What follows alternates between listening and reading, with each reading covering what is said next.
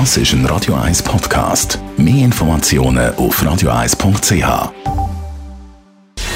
Gesundheit und Wissenschaft auf Radio 1. Unterstützt vom Kopfwehzentrum Irlande Zürich. www.kopfwww.ch Falsche Informationen in den sozialen Medien, das ist ein grosses Problem und das Problem wird uns wahrscheinlich auch weiter beschäftigen. Weil eine Studie zeigt, dass Aufklärung über Fehlinformationen auf Facebook zum Beispiel ins Leere läuft.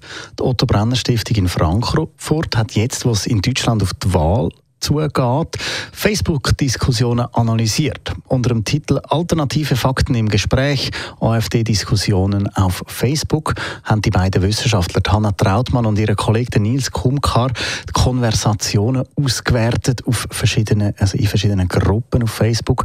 Die Forscher haben Material aus dem Zeitraum vom Februar 2020 bis Juni 2021 angeschaut.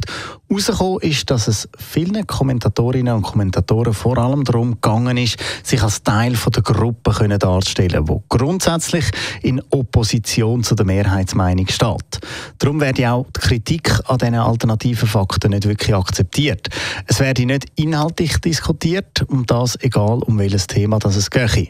So entfaltet sich eine politische Gesprächsdynamik, wo sich gegen Sachkritik immunisiert und halt eben die Gruppe stabilisiert, sagen die Forscher. Das Duo kommt zum Schluss. Zitat: Menschen opponieren nicht etwa aufgrund von Falschmeldungen gegen die Pandemiebekämpfungspolitik der Regierung, sondern sie teilen die alternativen Fakten, um damit ihre Opposition gegenüber dieser Politik auszudrücken. Zitat Ende.